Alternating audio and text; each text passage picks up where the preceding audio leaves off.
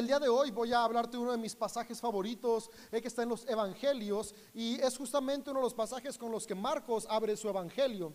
Y, y es un pasaje que se utiliza, se ha utilizado durante los últimos siglos por la iglesia cristiana para abrir la temporada en la que estamos, que es la época de cuaresma. El día de hoy alrededor del mundo, en las distintas expresiones de fe, muchos están predicando sobre este pasaje, que es la tentación de Jesús en el desierto. El miércoles pasado eh, entramos en este periodo de 40 días de reflexión antes de llegar a la celebración del Domingo de Resurrección, que es una de las fechas más importantes dentro de la fe cristiana, porque es donde celebramos que Jesús no solo murió por nosotros, sino que murió y resucitó. Hoy está vivo, no solamente reinando en el cielo, sino habitando también en nuestros corazones a través del Espíritu. Y los padres de la iglesia hace varios siglos, aproximadamente finales del siglo 3, finales del siglo 4, tuvieron la genial idea de que como iglesia podíamos tomar un tiempo de preparación, de reflexión previa a celebrar este domingo de resurrección. Y es donde surge y nace eh, eh, este hábito de 40 días previos al domingo eh, de resurrección. ¿Y por qué 40 días? Me llama mucho la atención y, y, lo vamos a ver ahorita cómo Jesús estuvo en este periodo de, del desierto durante 40 días, porque el 40 eh, es un número que significa transición, cambio y transformación. Cada vez que tú y yo leemos la Biblia, los números que ahí vienen tienen una razón más allá que solamente contar. Eh, la Biblia es un libro teológico, nos está dejando enseñanzas. Y para la época en la que se escribía, en la cultura que se escribió, que fue la cultura judaíta, los números tenían significados importantes. Y el significado del número 40 es justamente, justamente este, transformación. Por eso podemos ver en el relato del diluvio, llovió 40 días y sus noches, porque el rato del diluvio nos habla de una transformación social, el ser humano antes de ser consciente y el ser humano después de ser consciente. Por eso eh, el, el, relato del Éxodo nos habla de 40 años en los cuales la nación de Judá, Israel, fue transformada en un proceso de ir conociendo y experimentando a Dios. Por eso Elías atravesó 40 días y sus noches hasta llegar al desierto del Sinaí, donde tuvo una transformación de vivir movido por temor. Ahora no solamente sabiendo quién era él, sino sabiendo que tenía la capacidad de empoderar a otros y fue cuando levantó a Eliseo. Por eso podemos encontrar en los relatos bíblicos que fueron 40 días los que estuvo Jesús entre sus discípulos después de haber resucitado, porque fue la transición en la cual sus discípulos pasaron de saber que Jesús era un gran maestro a darse cuenta que Jesús era el Cristo Dios entre nosotros. 40, cada vez que tú leas tu Biblia, 40, piensa, ok, aquí me quieren hablar de una transformación, de una transición, de un cambio positivo en algo. Y es por eso que los padres de la iglesia tuvieron la genial idea de que la época de cuaresma fueran 40 días que nos invitan justamente a esto a ser conscientes de que necesitamos una transformación en nuestra mente y en nuestro corazón. Una transformación de qué? Una transformación que nos lleve de vivir siendo egoístas a vivir amando, es decir, ser más como Jesús. Justamente es lo que celebramos en esta época, ¿no? Que Jesús vino a modelarnos como ser amados, a modelarnos como era el amor. Y la invitación de Jesús es, sean como yo soy, ser como Cristo. Por lo tanto, esta época yo quiero animarte a que puedas tomar tiempo para reflexionar qué tanto estoy amando, qué tanto estoy siendo como Jesús y darte cuenta que es un periodo en el cual podemos a través de la reflexión concientizarnos, tomar acciones concretas y ser transformados. Y justamente de eso quiero hablarte hoy. Tres cuestiones muy prácticas que nos van a ayudar a entender cómo yo puedo transformar mi vida para pasar del egoísmo a el amor. Y Marcos es el primer evangelio que se escribe. Y cuando Marcos está escribiendo su evangelio en el capítulo 1, comienza presentándonos de quién va a hablar.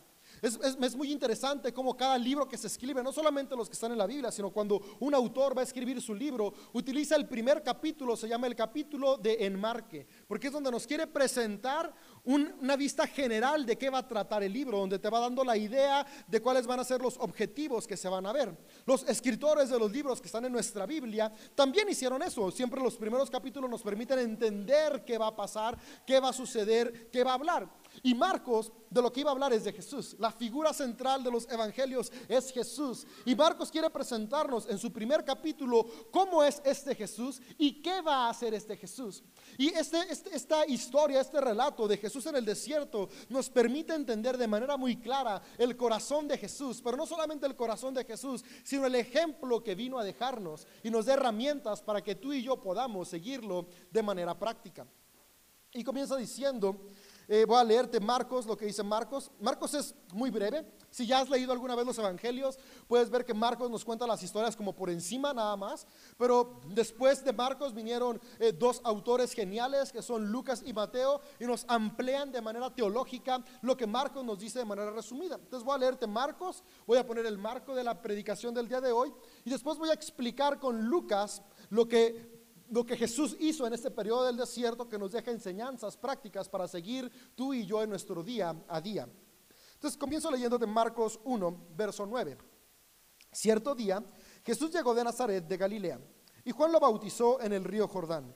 Cuando Jesús salió del agua, vio que el cielo se abría y el Espíritu Santo descendió sobre él como una paloma. Y una voz dijo desde el cielo, tú eres mi Hijo muy amado y me das gran gozo. Luego el Espíritu lo impulsó a ir al desierto, donde Jesús fue tentado por Satanás durante 40 días.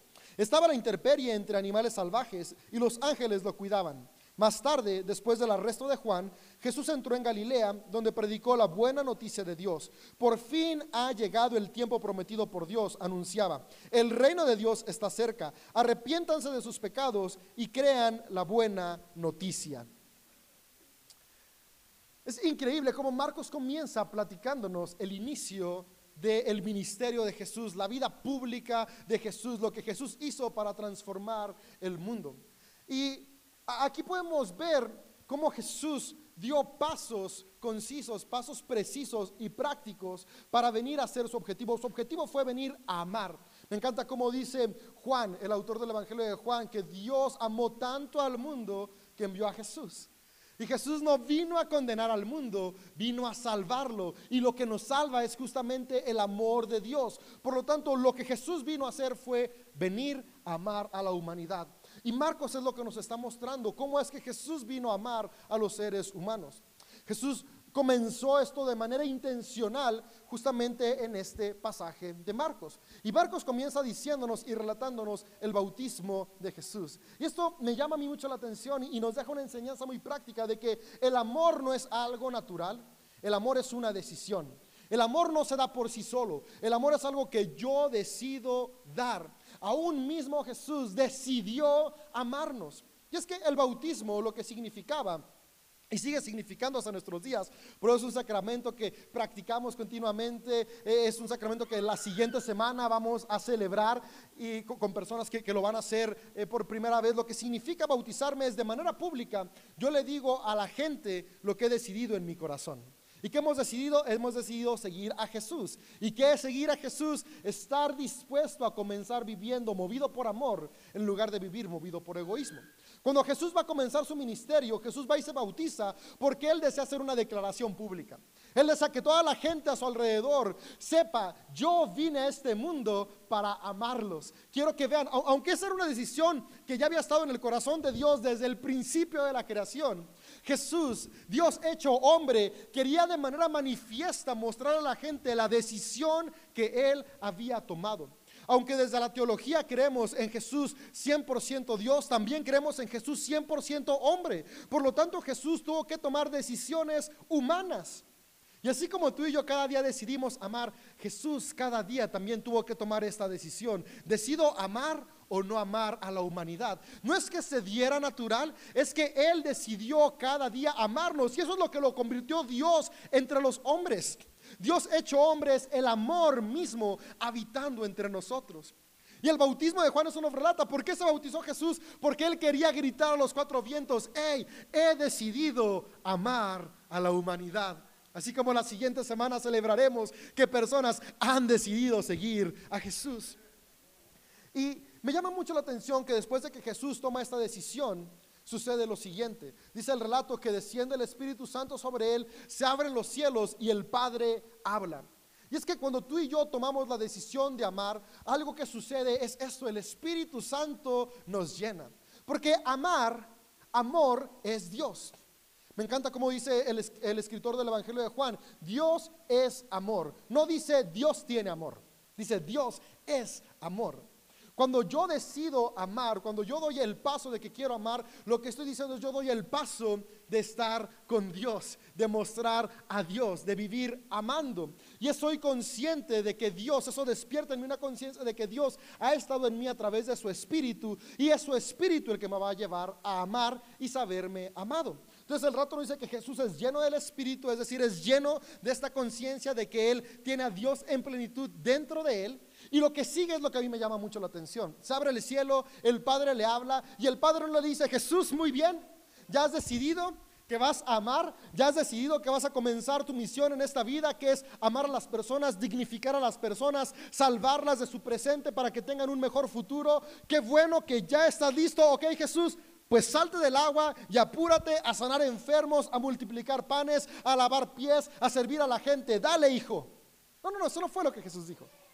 Digo, no fue lo que el Padre dijo. Cuando el cielo se abrió, la voz que salió del Padre es, este es mi Hijo muy amado, quien me llena de alegría, quien me llena de gozo, porque lo que Dios hace es recordarnos que somos amados el principal motivo de Dios al tener una relación contigo y conmigo no es que le demos algo, es el darnos algo, darnos su amor, su afirmación y recordarnos que somos hombres y mujeres muy amados, muy amadas. Hoy yo quisiera recordarte, eres una mujer, eres un hombre que es hija, hijo de Dios, muy amado, muy amada por Él, que lo llenas de gozo. Pero Dave, ¿no sabes qué hice ayer? ¿Cómo, cómo lleno de gozo a Dios? ¿No sabes cómo ha sido mi vida los últimos 10 años? ¿Cómo puedes decir que Dios me ama? Es que Dios te ama no por lo que has hecho. Dios te ama por lo que Él es y Él es amor y Él desde ese amor ha decidido otorgárnoslo sin condición a todos los seres humanos. Y este es el mensaje de la buena noticia. Porque cuando somos conscientes de eso, nuestra vida es transformada. Porque sabes, la mayoría de nuestras malas decisiones nacen de un corazón que no está sano y no está sano porque se cree insuficiente porque no se sabe amado, porque cree que no hay propósito. De ahí nacen la mayoría de las decisiones malas que tomamos. Y es por eso que Dios sin condición nos entrega su amor, porque cuando nos sabemos amados podemos tomar decisiones que construyen, porque el amor siempre trae vida y transformación. Por eso Dios afirma a Jesús, hey Jesús, tú eres amado. Cuando eres amado no se te tienen que dar instrucciones, porque desde ese amor amas a los demás. Fue ese amor que el Padre le dio en plenitud a Jesús lo que lo capacitó para amar a la humanidad y amarla tanto que hasta dio su vida por nosotros en la cruz. Es el amor del Padre que ha estado siempre contigo, pero que tal vez no había sido consciente, que hoy deseo y quiero inspirarte a saber que está ahí contigo sin condición, el que nos lleva y nos mueve a transformar nuestras vidas y transformar a las personas que están a nuestro alrededor. Y el relato de Marcos continúa diciendo que una vez que Jesús es consciente de este amor que el Padre tiene, una vez que recibe la afirmación del Padre, dice el mismo relato, el Espíritu lo llevó al desierto. Ahora el Espíritu es Dios mismo, quiere decir que Dios mismo fue quien guió a Jesús al desierto. Y aquí el autor de Marcos es muy intencional en explicarnos este relato porque quiere enseñarnos algo práctico. Y es que para ti y para mí el desierto es un lugar de desolación, de muerte. Nadie dice quiero mis vacaciones en el desierto. Es un lugar sin vida. Pero si tú y yo entendemos un poco el contexto que tenía Marcos en su cabeza y las personas que leyeron el Evangelio de Marcos, cuando ellos leían la palabra desierto, no pensaban lo que tú y yo pensamos en el año 2021 al leer o escuchar la palabra desierto. Para la cultura judaíta, no solamente del siglo primero de, Cristo, que es donde se escribe este evangelio, sino desde el principio, toda la época en la que se escriben los, todos los libros que conforman nuestra Biblia en el Antiguo Testamento, Primer Testamento, cuando se escribe desierto, lo que ellos piensan es el lugar en el que Dios habita. Para el judío, el lugar de la habitación de Dios es el desierto. Dios es donde se encuentra. Por eso cuando nos relatan que Moisés se encuentra con Dios, se encuentra con Dios en el desierto y es donde le habla en una zarza. Por eso cuando Elías necesita ser reconfortado y recordar su propósito, donde es reconfortado y encuentra propósito, es en el desierto. Por eso Éxodo nos narra que Israel estuvo en el desierto porque era donde estaba siendo transformado por la presencia de Dios. Porque para el judío en su, en su cultura, en su mente, su paradigma es Dios habita en el desierto. Ahora, el ser humano cada vez va creciendo en revelación con Dios y hoy sabemos que Dios no solo está en el desierto, Dios está en todos lados. Pero es interesante poder saber qué es lo que entendían las personas que leían este texto para quienes fue escrito, que fue la iglesia del siglo segundo. Y es muy interesante porque lo que nos está diciendo el autor es una vez que Jesús es consciente del amor, es llevado a estar en plenitud con el amor. Lo que está diciendo el autor de Mateo es, el Espíritu guió a Jesús a estar donde Dios habita. Entonces cuando tú y yo somos entendemos y comprendemos que hemos sido creados para amar, que hemos sido creados para tener una relación con Dios, ese espíritu en nosotros el Espíritu Santo, ese neuma divino que habita en nosotros, nos lleva, nos impulsa a desear estar en la presencia de Dios, ser conscientes de la presencia de Dios en nuestro día a día. Por eso escribió el salmista, mi alma tiene sed de ti, porque cuando somos conscientes de ese espíritu, nuestro deseo es siempre estar en la presencia de Dios. Y es en la presencia de Dios donde hay transformación. Entonces Jesús, el autor de este evangelio nos relata, Jesús fue guiado y llevado a la plenitud de la presencia de Dios. Y diramos, bueno, ¿y por qué si estuvo en la plenitud de la presencia de Dios fue tentado por el diablo? Porque estaba ahí. Y es que eh, eh, el, relato nos dice que Jesús fue tentado por Satanás cuando estaba en el desierto. Ahora, ¿qué es Satanás? Es muy importante entender lo que significa la palabra Satán. Satán significa el que se opone o lo que se opone. Cuando leemos esta palabra, que es una palabra hebrea, Satán es el que se opone, es un adjetivo, no es un nombre, es un adjetivo, todo lo que se opone a. Entonces, cuando Jesús está en la plenitud del amor, se encuentra con todo aquello que se quería oponer a su propósito. Las tentaciones de Jesús son tres trampas del egoísmo que no solamente a Jesús, sino a ti y a mí cada día nos tientan para dejar de amar. Jesús, esa parte humana de Jesús, cada día tenía que decidir vencer estas tentaciones para vivir amando. Y me encanta que esto lo hizo voluntariamente para modelarnos que si Él pudo, tú y yo también podemos. Porque el mismo Espíritu que estuvo en Jesús hoy está en ti y en mí. Entonces, ¿Por qué hay esta tentación cuando estás en la presencia de Dios? Porque si no estás en conciencia de lo que es el amor, no te das cuenta que estás viviendo por egoísmo, simplemente vamos viviendo bajo la cultura. Una vez que somos conscientes del amor de Dios, comienza esta tensión constante entre vivir amando o vivir satisfaciendo mi egoísmo. Entonces es lo que nos relata el Evangelio. Jesús fue consciente de esto y comenzó esta tensión entre el egoísmo y el amor. Y Jesús venció con amor. Y es la inspiración que hoy tenemos. Tú y yo también podemos vencer con amor. Y dice que Jesús estuvo en el desierto, dice durante 40 días. ¿Por qué? Porque el autor de, Marcos quiere recordarnos que fue un proceso de transformación al cual tú y yo también hoy podemos acceder. Y es lo increíble del Evangelio. El Evangelio es eso. Hay amor para tu vida, pero no solamente para que te sepas amado, sino para que seas transformada y transformado. Y Marcos no nos cuenta cuáles fueron esas tentaciones, pero Mateo y Lucas sí nos las cuentan. Y fíjate, te voy a leer lo que nos dice Lucas. Lucas en el capítulo 4, en los versos 3 y 4, viene la primera tentación que tiene Jesús en el desierto. Dice, entonces el diablo le dijo, Lucas utiliza la palabra diablo en lugar de Satán, ahora son la misma palabra, solo que dato curioso, Satán es en hebreo y diablo es en griego. Y Dice, entonces el diablo le dijo, el opositor, el que se interpone, si eres el Hijo de Dios, di a estas piedras que se transformen en pan. Jesús le dijo, no, las escrituras dicen, la gente no vive solo de pan. Y en Mateo dice, sino de toda palabra que sale de la boca de Dios. Esa es la primera tentación que Jesús enfrenta, convertir piedras en pan.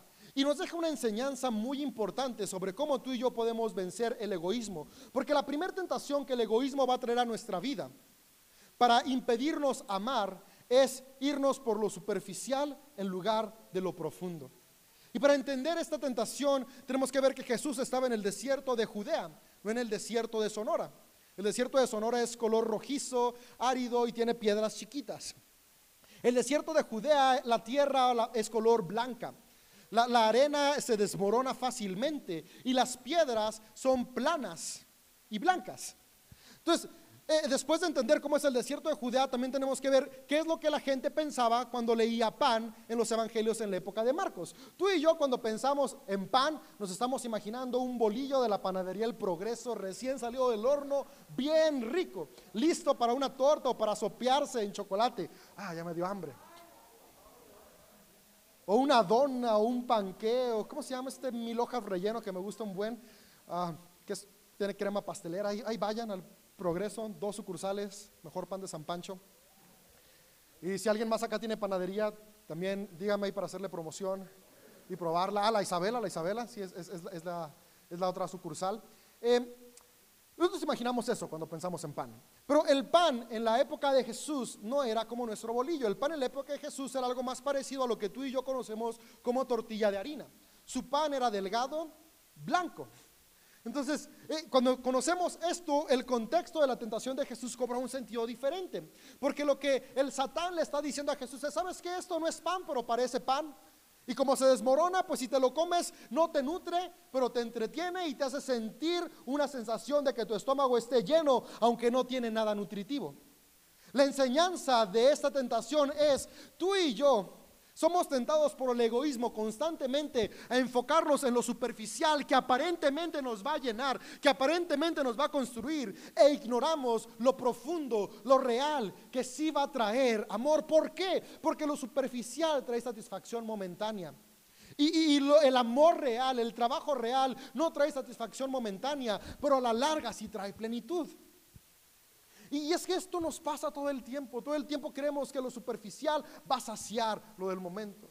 Porque tenemos una pelea con nuestra esposa y en lugar de organizar una cita para platicar, pedir perdón y trabajar como pareja en cómo podemos mejorar, nada más llevamos flores. Ya, perdóname, superficial.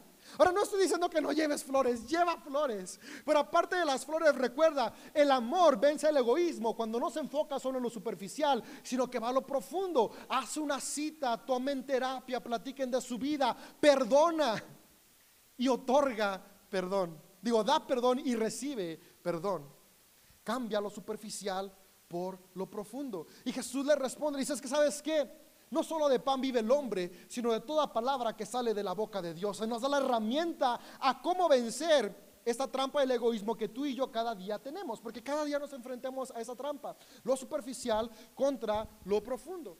Y es que cuando Jesús dice, no solo de pan vive el hombre, sino de toda palabra que sale de la boca de Dios, lo que le está diciendo al egoísmo al Satán, a lo que se opone a que tú y yo amemos, ¿sabes qué? No se trata de lo superficial, sino se trata de vivir guiado por el Espíritu Santo.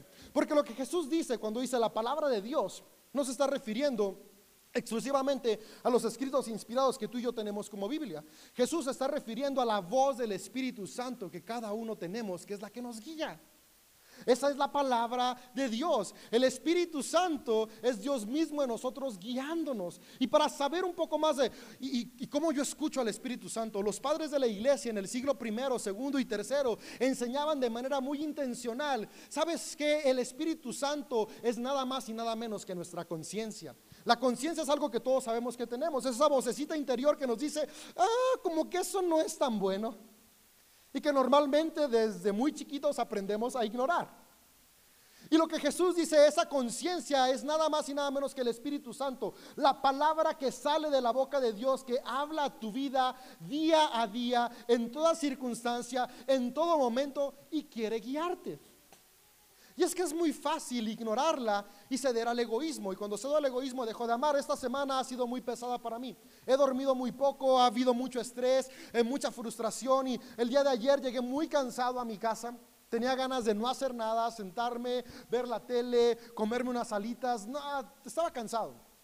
Y mis hijas, tengo dos hijas, las niñas más hermosas del mundo, Eleonor y Amelia Sofía, que tuve la suerte de que nacieran en mi casa, bueno, no en mi casa, en el hospital, pero que sean mis hijas. Eh, llegué a la casa muy cansado y me dice Leonor, papi, juega con nosotros. Estaban en el patio jugando ahí en su casita y quería que hiciera un fuerte con ellas. Y, juega con nosotros, papi. Yo así como de, ah, lo que menos tengo ganas es de jugar.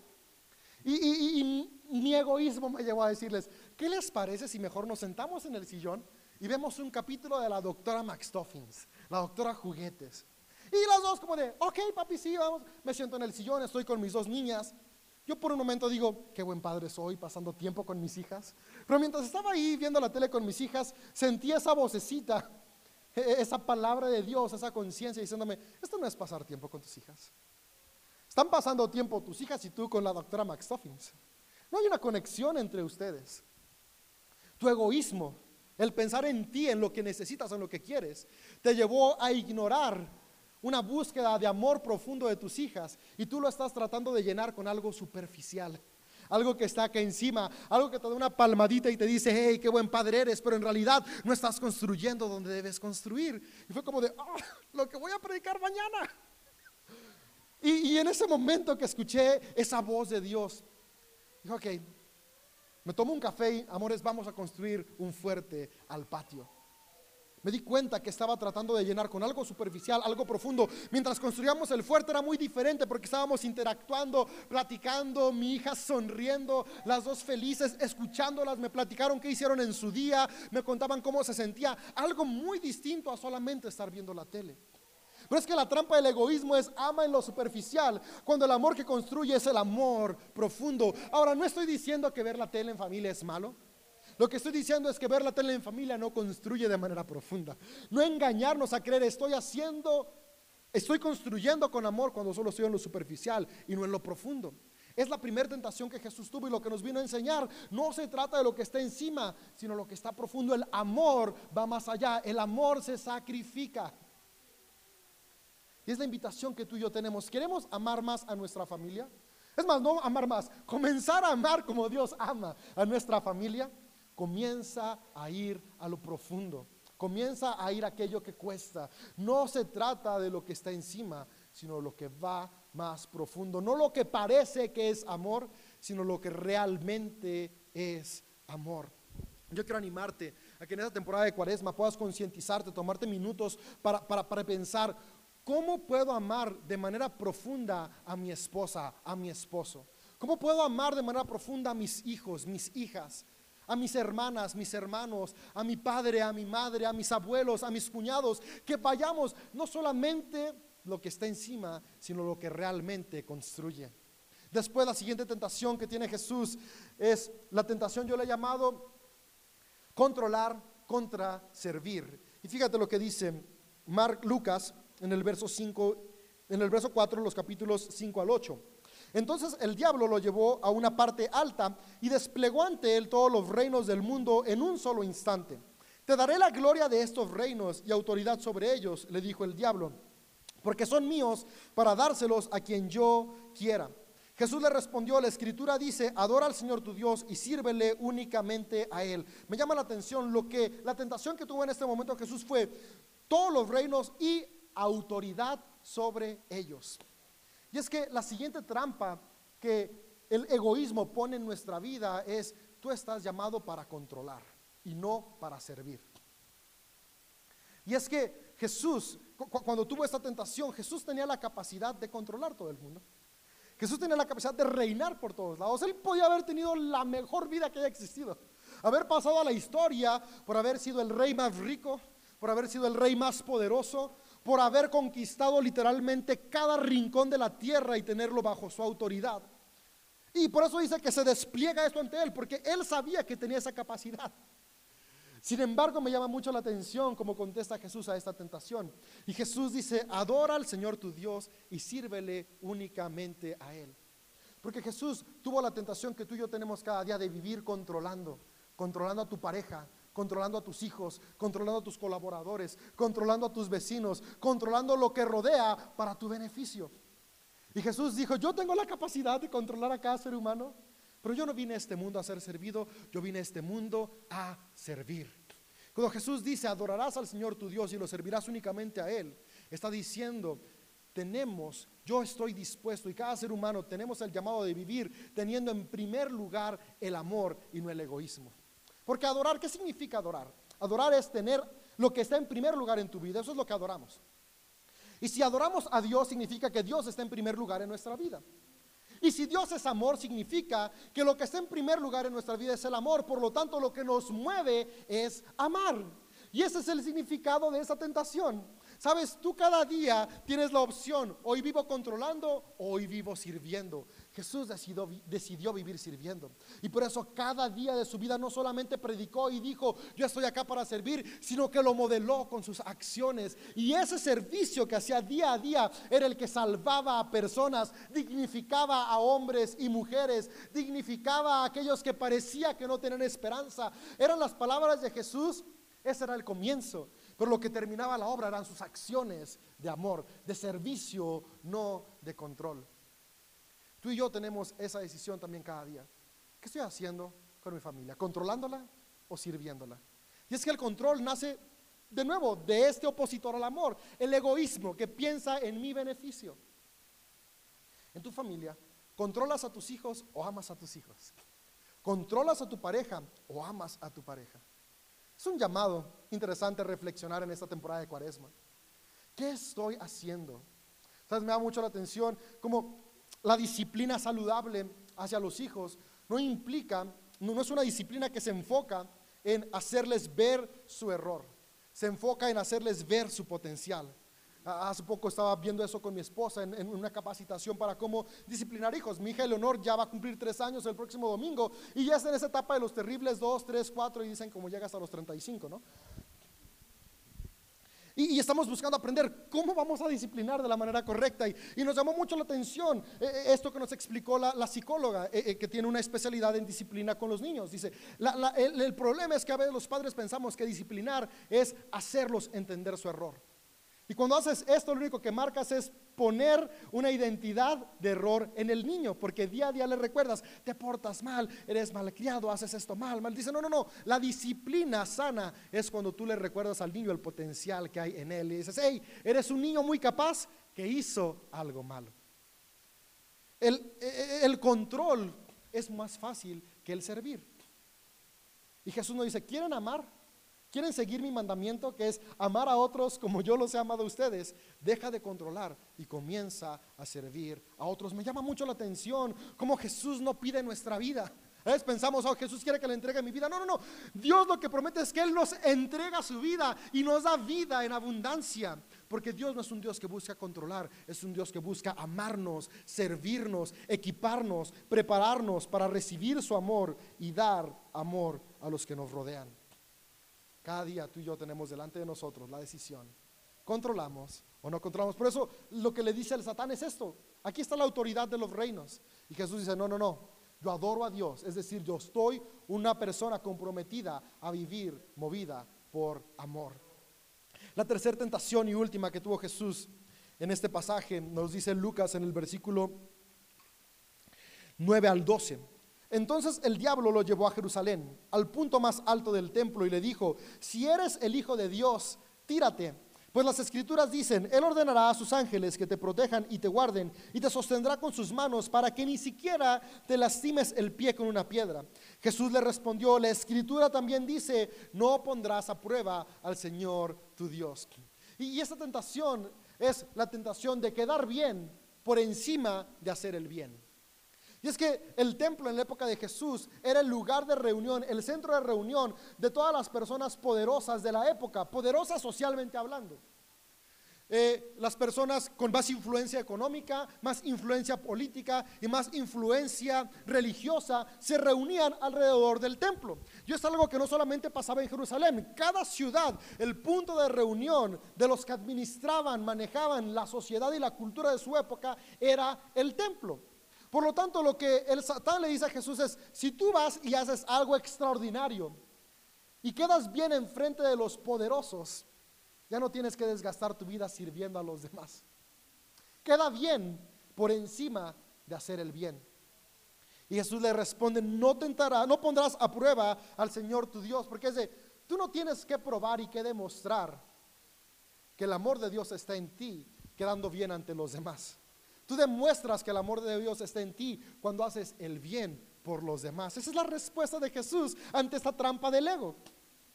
Y, y podemos verla en su día a día, cómo Jesús vivió venciendo la trampa de quedar bien por hacer el bien. Y es por eso que lo veían comiendo con prostitutas. Y aunque decían, mira este pecador que dice ser el Hijo de Dios, que nos invita a vivir en rectitud, comiendo con prostitutas, porque Jesús no le interesaba quedar bien, él quería hacer el bien. Por eso invitó a Saqueo a comer a su casa y hizo que fuera uno de sus amigos más cercanos, a Mateo, que los dos compartían la misma profesión. Los dos eran de origen judío y le habían dado la espalda a su pueblo para trabajar para el pueblo romano, oprimiendo a los judíos con impuestos altos. Pero Jesús dijo, yo no estoy interesado en quedar bien, yo estoy interesado en hacer el bien. Y ellos, aunque han decidido mal, necesitan mi amor, porque el amor busca hacer el bien a todos. Jesús, cuando veía a un enfermo y era sábado, no decía, hey, mira, mañana te busco mañana te sano, hoy no, porque luego acá mis compas, los jefes religiosos, hey, me van a quitar el título. No, no, no es, ¿sabes qué? Yo vine a hacer el bien, no importa si quedo mal ante las élites religiosas, yo voy a hacer el bien. La tentación que tú y yo enfrentamos cada día de quedar bien contra hacer el bien es constante.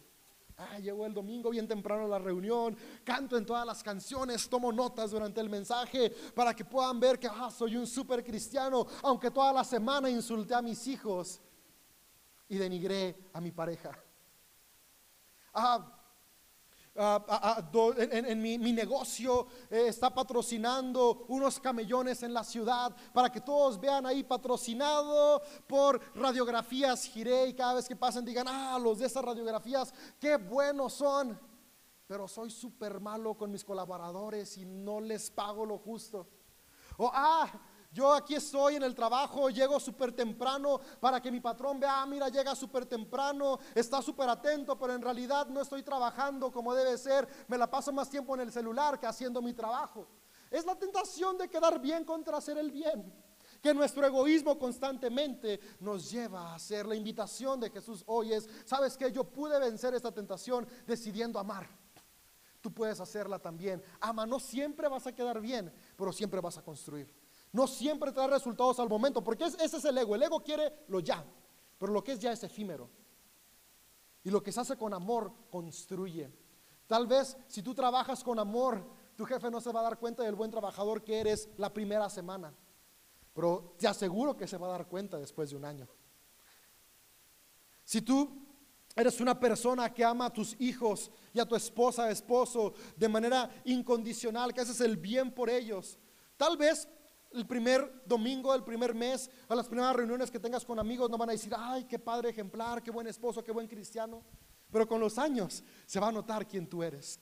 El amor que se construye trae frutos a la larga. Y es lo que nos invita a hacer Jesús.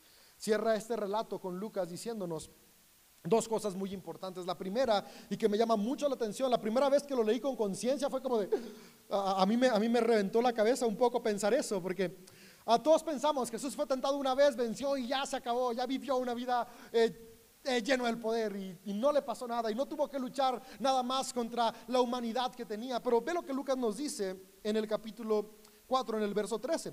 Cuando el diablo terminó de tentar a Jesús, lo dejó hasta la siguiente oportunidad. Es decir, que hubo más oportunidades. Porque lo que aquí me habla y más admirar todavía más a Jesús como el Cristo es que cada día Jesús decidió amarnos. Cada día Jesús tuvo la oportunidad de ser egoísta. Y cada día Él decidió no serlo, Él decidió amarnos. Y eso me permite identificarme tanto con Él y darme cuenta tanto del potencial que tú y yo tenemos, porque cada día tú y yo nos enfrentamos a las mismas tentaciones. Y cada día tú y yo tenemos la oportunidad de comenzar a amar. Y cierra Lucas el relato diciendo, entonces Jesús regresó a Galilea lleno del poder del Espíritu Santo.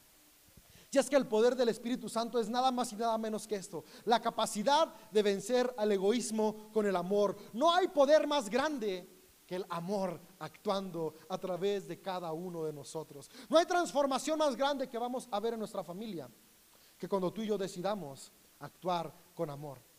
No va a transformar nada más una ciudad que hombres y mujeres que actúan con amor. Ese es el poder del Espíritu Santo. Cuando podemos vencer al egoísmo con el amor que Jesús ha depositado en cada ser humano a través de su Espíritu.